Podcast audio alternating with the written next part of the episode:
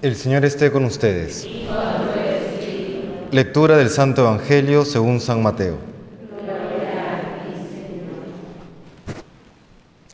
En aquel tiempo dijo Jesús a sus discípulos, Estad en vela, porque no sabéis qué día vendrá vuestro Señor.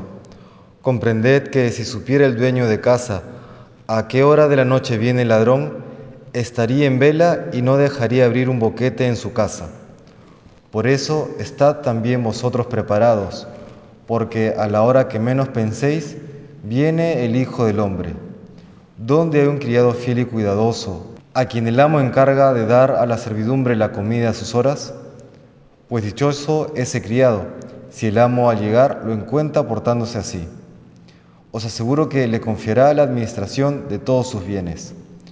Pero si el criado es un canalla y pensando que su amo tardará, empieza a pegar a sus compañeros y a comer y a beber con los borrachos. El día y la hora que menos se lo espera, llegará el amo y lo hará pedazos, mandándolo a donde se manda a los hipócritas. Allí será el llanto y el rechinar de dientes. Palabra del Señor.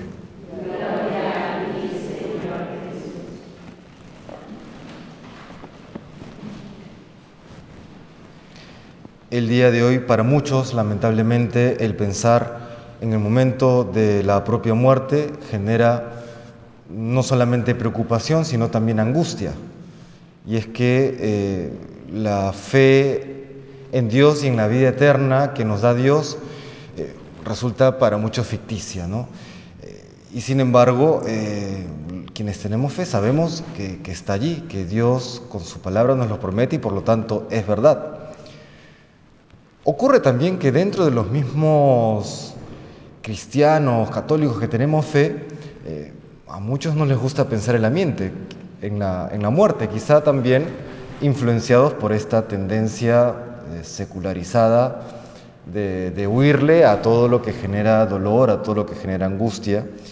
Y si es que uno comienza pues a predicar de que estar preparados, que uno puede morir en cualquier momento, pues suena a fatalismo, suena a exageración, etcétera, etcétera, ¿no? Eh, porque nuevamente puede generar angustia o, lo que sea, ¿no? Sin embargo, la vida de, los santos y la vida cristiana está muy lejos de eso. No genera angustia, sino más bien todo lo contrario, genera paz. ¿no? ¿Y, ¿Y por qué genera paz? Porque el Evangelio de hoy, como hemos escuchado de la boca del Señor, si bien nos advierte que el fin de la vida terrena tiene un término, al mismo tiempo nos hace la invitación de que si es que vivimos fieles a la voluntad de Dios, podemos estar con la plena certeza de que por su misericordia llegaremos al cielo. Esa fidelidad, ese, ese, ese ser conscientes que constantemente estamos guardando los mandamientos, estamos amando a Dios como Él nos lo pide, o por lo menos esforzándonos en, hacerlo, que estamos eh, en el lugar eh, que Él nos lo pide, haciendo lo que Él nos pide, eso tiene que traernos una enorme paz. No, angustia, no es que vivamos eh, traumados o preocupadísimos porque de repente hoy es mi último día. No, al contrario, si hoy es mi último día y estoy siendo fiel a aquello que Dios me pide, estoy siendo fiel a mi vocación, estoy siendo fiel a los mandamientos. Pues si hoy es el día, en buena hora, porque hoy me encontraré con el Señor. ¿no? Esa es la paz que viene de esa fidelidad que nos pide el Señor.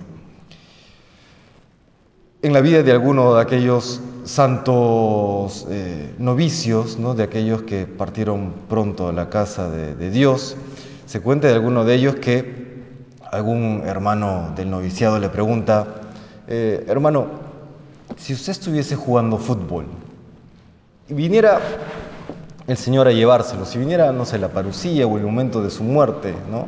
Eh, ¿Qué haría? Quizá eh, en la mente de alguno diría, bueno, seguramente me pondría de rodillas y haría penitencia y, bueno, este hermano, santo hermano además, respondió de manera astuta, pero cierta, dice, yo metería gol. ¿no? Extraño un poco, pero ¿qué quiere decir esto? Si es que estoy jugando fútbol porque Dios quiere que juegue fútbol, lo haré de la mejor manera, metería gol. ¿no? Si Dios eh, si por amor a Dios y porque Dios me lo pide, estoy eh, haciendo lo que sea en el día a día, estoy en la sala de operaciones, estoy en la escuela de enfermería, estoy en la farmacia, lo que sea. Estoy haciendo aparentemente una obra muy sencilla, ¿no? ordenando algunas cositas y tal. Si llega el Señor, ¿acaso nos va a reclamar, oye, ¿por qué no has estado en la capilla? Oye, ¿por qué no? ¿No? Estás haciendo lo que te toca hacer. Eso no quita que si tienes que estar en la capilla, pues en la capilla rezando como Dios manda, ¿no? Pero eso es, no es para vivir angustiado, no es para andar allí con la cabeza en, eh, y cuando será, ¿no? Como sobándose las manos siempre.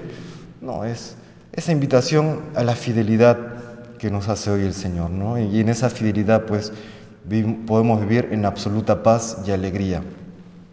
Pues que el Señor nos conceda aquella fidelidad que hoy nos pide, esa fidelidad en lo, en lo grande y en lo pequeño, ¿no? en lo grande y en lo pequeño, que la fidelidad en lo, fidelidad en lo grande depende de la fidelidad en lo pequeño. Se lo pedimos al Señor con sencillez de corazón.